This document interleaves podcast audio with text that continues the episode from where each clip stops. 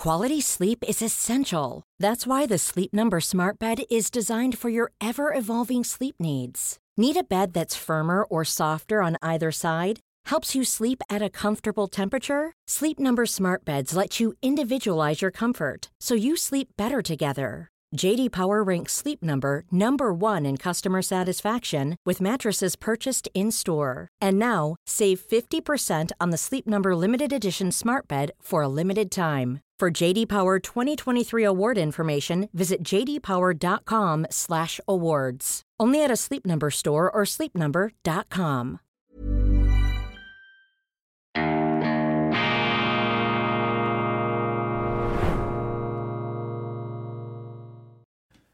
Grüezi miteinander, ganz herzlich willkommen und einen wunderschönen guten Morgen, meine sehr verehrten Damen und Herren, liebe Freunde, vor allem in Deutschland und in Österreich. Ich begrüße Sie zur internationalen Ausgabe von Weltwoche Daily, die andere Sicht unabhängig, kritisch, gut gelaunt am Donnerstag, dem 16. November 2023. Ausgeschlafen, endlich wieder einmal ausgeschlafen und voller Energie starten wir in diesen Tag der Swing und der Blues des Novembers beflügelt uns. Manchmal zieht er uns auch etwas herunter, die Melancholie des heranrückenden Winters. Aber schon bald ist Weihnachten und kurz darauf ist dann auch wieder Ostern, wo alles von uns abfällt, meine Damen und Herren. Keine Angst, keine Befürchtungen, es kommt gut, früher oder später. Ich habe im Schweizer Programm bereits ausgiebig vorgestellt die neue gedruckte Weltwoche Ausgabe kurz vor ihrem 90. Geburtstag am 17. November, sage und schreibe 90 Jahre alt, unsere Weltwoche. Und ich möchte hier noch einmal einsteigen in den Inhalt, weil ich weiß, dass nicht alle Zuschauer dieser Sendung auch die schweizerische Programmausgabe anschauen. Ich möchte ja nicht zu Ihrer täglichen Zumutung werden. Natürlich würde ich Ihnen das empfehlen. Am besten wäre es, wenn man beide Sendungen anschaut. Es ist nämlich immer eine große Herausforderung, jeden Tag zwei gleich gute Sendungen zu machen. Ich bin da in sozusagen einem Wettbewerb mit mir selber, in einem Wettlauf mit mir selber jeden Morgen. Nein, bitte verzeihen Sie, oder spulen Sie etwas vor, wenn Sie die Vorschau auf die neue Weltwoche schon gehört haben. Aber ich möchte das auch den deutschen und österreichischen Zuschauern und auch unserem internationalen Publikum überhaupt hier nicht vorenthalten. Wir titeln mit einem äh, Thema, das natürlich ein ganz großes Reizthema und ein Tabuthema ist, aber aus historischer Sicht es immer wieder verdient, vergegenwärtigt zu werden.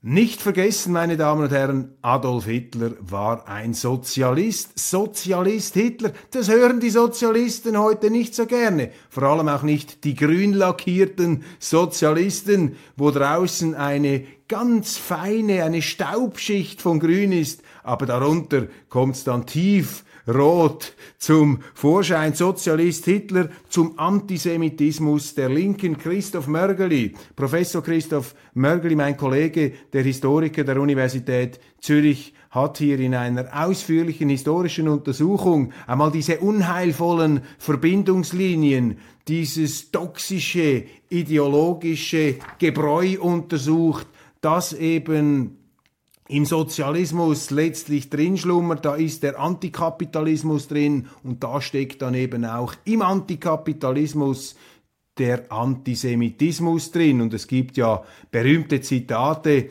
die den äh, Antisemitismus als Verlierer, als Verliererideologie bezeichnet haben, etwa der bekannte amerikanische Ökonom Thomas Sowell, heute hoch betagt einer der überragenden Köpfe des wirtschaftlichen Denkens der Vereinigten Staaten. Thomas Sowell übrigens, falls Sie ihn nicht kennen, seine Bücher sind wirklich äh, absolut lesenswert. Sozialist Hitler und da führen eben Verbindungslinien. Ich weiß, das wollen Sie nicht hören da draußen, ähm, die Grünen und die Linken, aber da gibt es eben direkteste Verbindungslinien äh, von den Nationalsozialisten zu den roten Sozialisten und zu den grünen Sozialisten und es gibt ja im Moment äh, eine intensive Debatte darüber, auch eine Enttäuschung über Greta Thunberg, die Klimaikone, die sich da mit äh, anti-israelischen ähm, Wortmeldungen in die Nesseln gesetzt hat. Herbst der Grünen, eine politische Bewegung verwelkt. Mein Kollege Alexander Grau mit dem internationalen Blick auf ein Thema, das jetzt ähm, aktuell ist. Dann haben wir am Zürcher Schauspielhaus ein Pornofestival von der öffentlichen Hand finanziert und auch unter Beteiligung namhaftester Firmen. Sie sehen also diese Queer-Ideologie die treibt auch in der Schweiz ihre merkwürdigsten Blüten. Da entstellt sich der Wahnsinn zur Kenntlichkeit. Charles Moore, der große britische Publizist, lobt und würdigt David Cameron. Ich bin da etwas kritischer, aber wer bin ich denn, um da den großen Charles Moore in Frage zu stellen? Und schließlich, wenn Titanen streiten, Arnold Schönbergs legendäre Fehde mit Thomas Mann. Arnold Schönberg, der Komponist, und Thomas Mann, der Schriftsteller, der ja in seinem großen Werk Dr. Faustus sich intensiv mit der Zwölftonmusik von Arnold Schönberg auseinandergesetzt hat. Nicht nur zum eitlen Wohlgefallen des Komponisten darf man hier hinzufügen. In meinem Editorial spreche ich über die Notwendigkeit, die schweizerische Neutralität zu verteidigen. Wir haben nämlich auch in unserer Eidgenossenschaft jetzt in der Politik die Tendenz, dass immer mehr dieses fürchterliche Blockdenken predigen. Die Schweiz müsse sich da einordnen in die Phalanx des Westens gegen die bösen Oststaaten, gegen die Schurkenstaaten aus dem Osten. Die Neutralität sei ein alter Zopf, die gehöre auf den Komposthaufen der Geschichte, beziehungsweise müsse modifiziert und modernisiert werden. Leider ein äh, bekanntes und auch einflussreiches Sprachrohr dieser Irrlehre in der Schweiz ist die Neue Zürcher Zeitung. Die hat sich das regelrecht auf die Fahnen geschrieben, hier die Schweiz äh, von ihrer Neutralität zu befreien. Eine ganz gefährliche Entwicklung in der Politik haben wir jetzt eine Mehrheit für ähm, die Heimatmüdigkeit, nenne ich das, die Neutralitätsverdrossenheit. Und das bedeutet, dass diese Grundfrage, wie sich die Schweiz in der Welt positioniert, eben entweder eingetopft in einen Block oder aber wie bisher neutral und weltoffen. Das muss am Schluss vom Volk entschieden werden. Zum Glück kann das Volk das entscheiden. Lichtblick am Abgrund.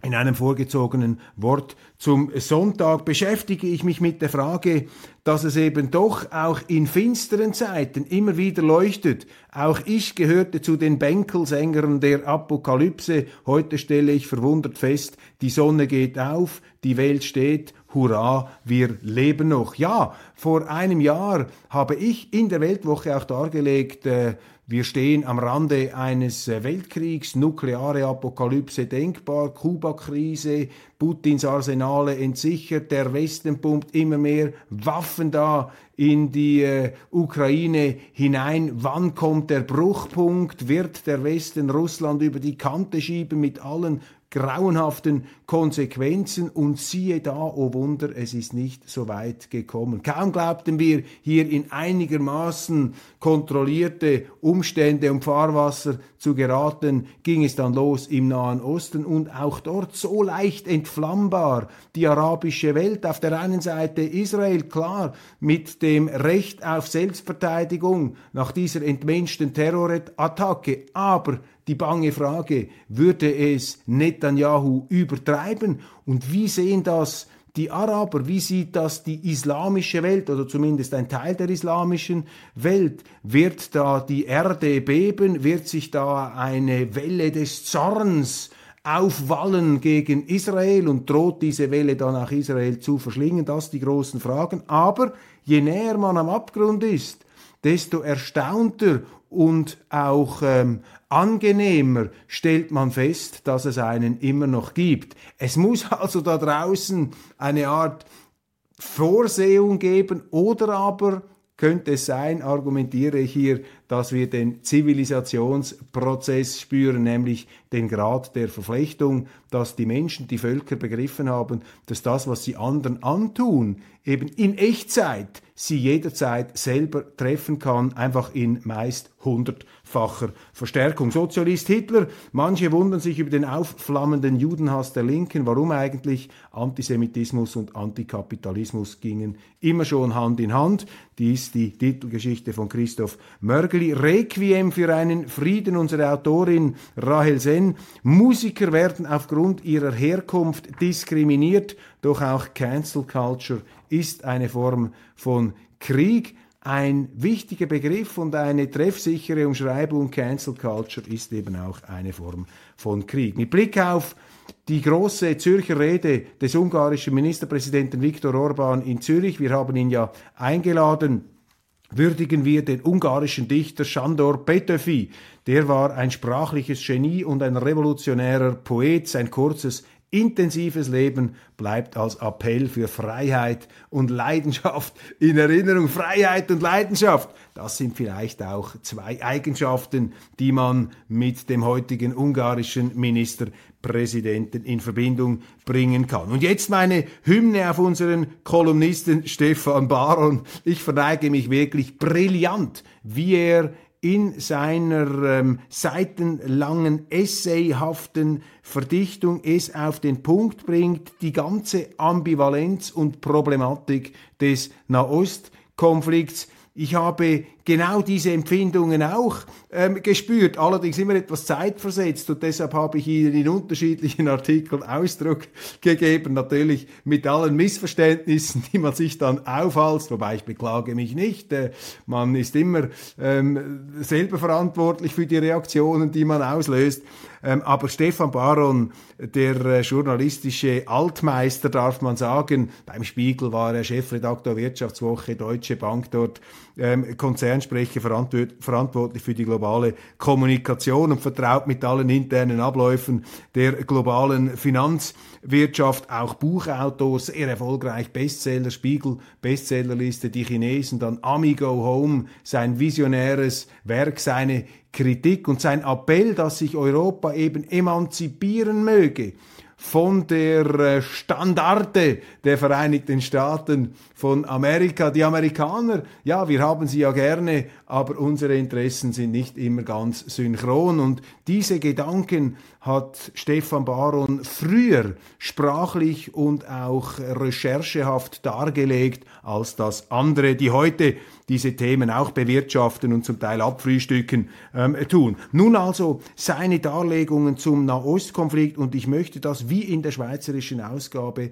auch Ihnen hier ähm, anhand von Zitaten darlegen, weil ich einfach finde, dass er das wunderbar auf den Punkt gebracht hat. Und genau die Spannbreite und eben auch das, das Wechselbad der Empfindungen zum Ausdruck bringt, äh, wie es mir auch durch den Kopf geht, wenn ich dieses äh, Geschehen da im Nahen Osten betrachte. Bei aller Dankbarkeit und ähm, bemerkenswerterweise eben. Here's a cool fact: A crocodile can't stick out its tongue. Another cool fact: You can get short-term health insurance for a month or just under a year in some states. United Healthcare short term insurance plans are designed for people who are between jobs, coming off their parents' plan, or turning a side hustle into a full time gig. Underwritten by Golden Rule Insurance Company, they offer flexible, budget friendly coverage with access to a nationwide network of doctors and hospitals. Get more cool facts about United Healthcare short term plans at uh1.com. Hey, it's Ryan Reynolds, and I'm here with Keith, co star of my upcoming film, If, only in theaters, May 17th. Do you want to tell people the big news? All right, I'll do it. Sign up now and you'll get unlimited for $15 a month in six months of Paramount Plus Essential Plan on us. Mintmobile.com slash switch. Upfront payment of $45 equivalent to $15 per month. Unlimited over 40 gigabytes per month. Face lower speeds. Videos at 480p. Active Mint customers by 531.24 get six months of Paramount Plus Essential Plan. Auto renews after six months. Offer ends May 31st, 2024. Separate Paramount Plus registration required. Terms and conditions apply if rated PG. Dass die äh, uh, arabische Welt da noch nicht entflammt ist und der Weltenbrand zum Glück noch nicht stattgefunden hat, wenn auch äh, Gaza, ähm, zumindest der Norden, zu einer Flammen- und Trümmerhölle ähm, zu werden droht, beziehungsweise schon geworden ist. Die brutale Terrorattacke der palästinensischen Widerstandsorganisation Hamas vom 7. Oktober stellt zweifellos ein Kriegsverbrechen dar und ist nicht zu rechtfertigen.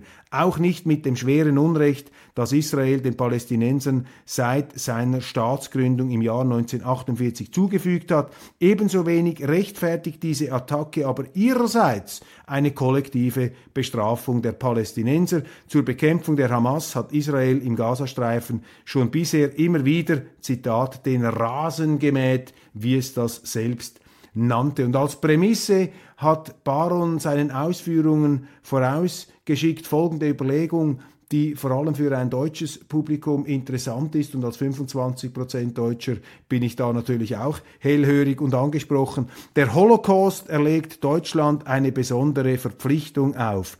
Antisemitismus konsequent zu bekämpfen und nach Kräften dazu beizutragen, dass Juden in Israel eine sichere Heimstatt haben.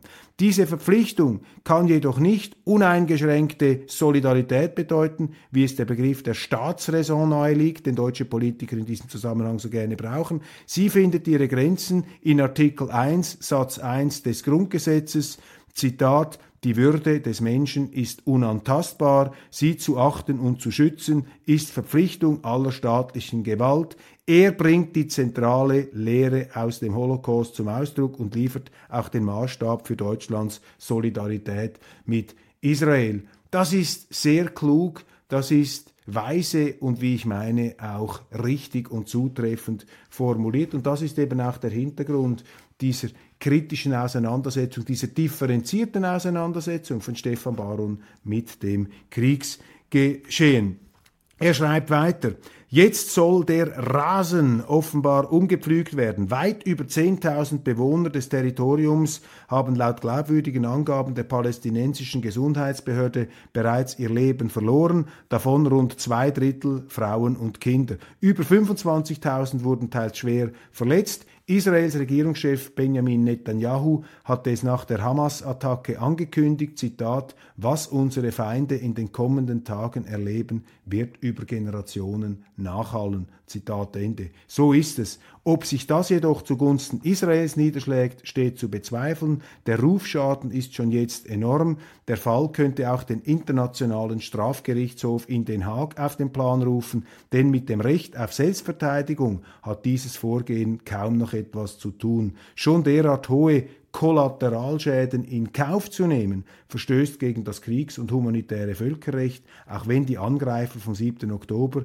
sich in der eigenen Bevölkerung verstecken und diese damit gefährden. Zudem bleibt fragwürdig, ob es sich dabei überhaupt um Kollateralschäden handelt oder Israel nicht vielmehr einen Rache- und Abschreckungsfeldzug gegen das palästinensische Volk führt. Stefan Baron.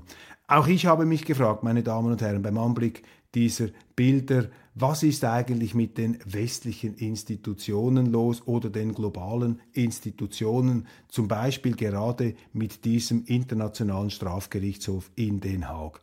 Die westlichen Regierungen, allem voran die Amerikaner, die diesen Kriegs, äh, diesen, dieses Kriegsgericht gar nicht, dieses Kriegsverbrechertribunal gar nicht anerkennen, waren sie ja sofort zur Stelle, um die Russen hier anzuprangern anzuprangern und unter Anklage stellen äh, zu lassen. Da hat man nicht gezögert. Es wurden auch mutmaßliche und auch tatsächliche Kriegsverbrechen in der Ukraine nicht unabhängig abgeklärt. Dann hatten wir das Thema mit diesen sogenannten Kinderdeportationen. Jetzt sehen wir, dass im Gazastreifen Kinder umgebracht werden. Die Hamas hat auch Kinder umgebracht. Wo sind eigentlich da die internationalen Haftbefehle gegen die Hamas oder aber auch gegen Israel. Und bei solchen Doppelzüngigkeiten, bei solchen doppelten Maßstäben fällt es einem sehr, sehr schwer, die Glaubwürdigkeit dieser Institutionen aufrecht zu erhalten und an sie zu glauben. Und da muss man sich dann eben auch nicht wundern, wenn sich immer mehr Teile ähm, der Menschheit angewidert abwenden angesichts dieser offenkundigen Heuchelei und Doppelmoral. Und verstehen Sie mich richtig, ich bin nicht gegen diese internationalen Institutionen. Für mich ist auch die UNO eine ganz große Errungenschaft aus äh, der Erfahrung zweier fürchterlicher Weltkriege oder wenn man das zusammennehmen will, eines ganz großen mörderischen Weltkriegs, eines Weltbürgerkriegs ähm, von 1914 bis 1945 aber man muss vielleicht einfach etwas abrüsten mit diesem ganzen moralisierenden Geschwätz und mit diesen moralischen Absolutheitsansprüchen, die man für die eigene Seite geltend macht. Das ist hier das ganz große Problem, die Heuchelei. Nicht, dass wir daran scheitern, diese Maßstäbe umzusetzen, aber die Tatsache, dass wir, gerade wir, nicht bereit sind, uns diese eigene Versagensrealität einzugestehen, dass wir es eben nicht fertigbringen, uns zu sagen, du, wir sollten vielleicht manchmal auch etwas die Klappe halten und uns da nicht aufspreizen als die moralischen Oberinquisitoren. Was sind interessante weitere Nachrichten des Tages. Josep Borrell, der hohe EU-Vertreter für die Außen- und Sicherheitspolitik, erklärt nach einem Verteidigungsministertreffen diese Woche, dass er nicht weiß und auch nicht wissen muss, ob die Ukraine Chancen auf einen Sieg habe. Seine Aufgabe bestehe darin, das Land so gut wie möglich zu unterstützen. Der Oberkommandierende der ukrainischen Streitkräfte sei mit der Lage auf dem Schlachtfeld besser bekannt und Brüssel dürfe nicht entscheiden, ob er Recht habe. Zitat, nicht ich und nicht wir, sondern die Ukrainer befinden sich im Krieg. Wir müssen die Unterstützung fortsetzen. Das machen wir. Zitat Ende. Das ist die unglaubliche Arroganz eines EU-Funktionärs, der eine ganze Staatengemeinschaft in einen Krieg hineinführt und sich sogar weigert, die Verantwortung dafür zu übernehmen, zu beurteilen, ob dieser Krieg eigentlich im Sinne der eigenen Anstrengungen verläuft. Also egal, was da draußen passiert, wir zahlen, wir machen mit, wir sind dabei. Ist er überhaupt legitimiert? Ist er überhaupt befugt, der Herr Borrell, solche Aussagen zu machen? Das ist doch unglaublich. Und dann eine weitere Nachricht, die im Zusammenhang mit dem, was ich vorhin gesagt habe, auch äh, sofort natürlich äh, ein Reizthema darstellt. Die USA stellen Finanzmittel für internationale Untersuchungen von Verbrechen in der Ukraine bereit. Ja, da muss man sich dann auch nicht fragen, was am Schluss herauskommt, wenn die Amerikaner die unabhängige Untersuchung von Kriegsverbrechen anordnen. Die sind ja nicht einmal in der Lage, ähm, das Verbrechen der Nord Stream-Sprengung aufzuklären, beziehungsweise wenn die Amerikaner dort bezahlen, ähm, die entsprechenden Ermittlungen, ja, dann ist es auch keine Überraschung mehr, was dort herauskommen wird. Und vergessen wir nicht, auch das muss in Erinnerung gerufen werden. Solche Nachrichten lesen Sie bei uns nicht. Auch im Osten der Ukraine, in den russisch kontrollierten Gebieten in Donetsk, werden Kinder verletzt oder sterben Kinder, werden Säuglinge in Mitleidenschaft gezogen. Hier eine Nachricht, die ich äh, im Internet gefunden habe, ähm, aus ähm, entsprechenden Quellen, die solche Dinge eben nicht verschweigen. Deutschland, Krisen- und, Inter und Insolvenzwelle bei E-Autos, Nachfrage um zwei Drittel schwächer als erwartet. Der Hype der E-Autos, ich meine, da zeichnet sich ja schon das nächste industriepolitische Debakel ab, wie da die Politik fast ohne Widerstand der Autoindustrie diese ganze E-Mobilitätsideologie durchpeitschen konnte mit verderblichsten Wirkungen für die deutsche Automobilindustrie. Das ist ein Kapitel, das auch einmal aufgearbeitet werden müsse, müsste das ähm, geht dann schon in Richtung Corona, Corona-Protokolle und äh, Corona-Maßnahmen. Also wenn man den Staat hier einfach durchmarschieren lässt und machen lässt, wir haben es gesehen bei Corona und jetzt eben hier in Deutschland, zum Teil aber auch in der Schweiz, äh, bei den Autos, dann äh, kommt es nicht gut heraus. Medienaufsicht verbietet die Ausstrahlung von Auf 1 diesem österreichischen Fernsehsender kann offenbar in Deutschland nicht mehr ähm, gezeigt werden. Man beteuert, das sei keine Zensur.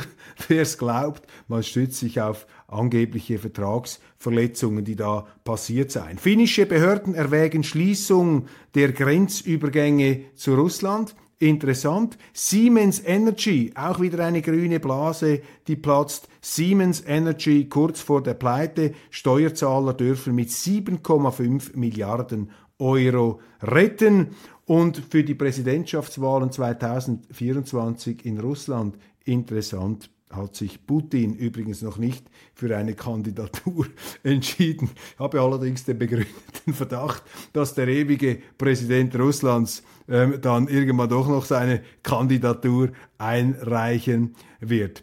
Entschuldigung für all die Lügen, Debatte um gefälschte Tagesschau-Audiodateien. Die einen reden von Fake News, die anderen reden von Satire. Da haben offenbar ein paar Fälscher sich den Spaß gemacht, die ARD, äh, den ARD-Sprechern Worte in den Mund zu legen, ähm, Eingeständnisse der Fehler mit Blick auf die Corona-Pandemie, eine Episode aus der Welt der künstlichen Intelligenz. Und manchmal hat man den Eindruck, äh, vor allem bei solchen Beispielen, dass vielleicht die künstliche Intelligenz der ähm, menschlichen äh, in gewissen Fällen doch überlegen sein könnte. Der ukrainische Außenminister Kuleba sagt, Brüssel ist nicht imstande, Kiew eine Million Granaten zu liefern. Äh, die fordernde Außenpolitik von Kiew äh, in Zeiten eines sich abzeichnenden Machtkampfs im ähm, Kreml der Ukraine im Regime Zelensky. Der tägliche Wahnsinn, endlich Grüne sorgen für queere Strukturen im ländlichen Raum. Die grünen Politikerin Ilaida Bostansieri, Abgeordnete im nordrhein-westfälischen Landtag und queerpolitische Sprecherin ihrer Fraktion, kümmert sich um die wirklich wichtigen Themen etwa um den Ausbau queerer Strukturen im ländlichen Raum zwischen Paderborn und Hamm.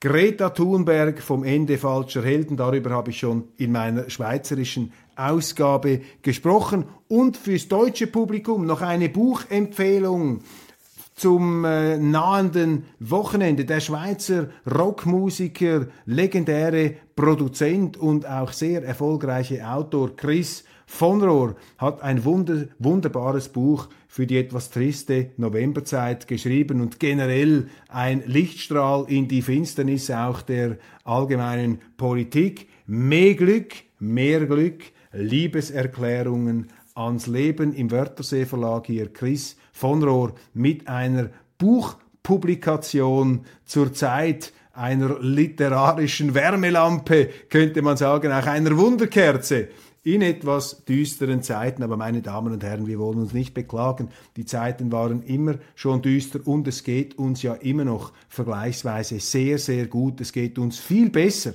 als äh, sehr, sehr vielen Menschen auf diesem Planeten und deshalb Weinerlichkeit ist verboten, Optimismus ist Pflicht und auch Weltwoche Daily ist Pflicht, meine Damen und Herren. Morgen geht's weiter. Abonnieren Sie diesen YouTube-Kanal, bleiben Sie dabei, bleiben Sie uns gewogen und ich freue mich aufs Wiedersehen.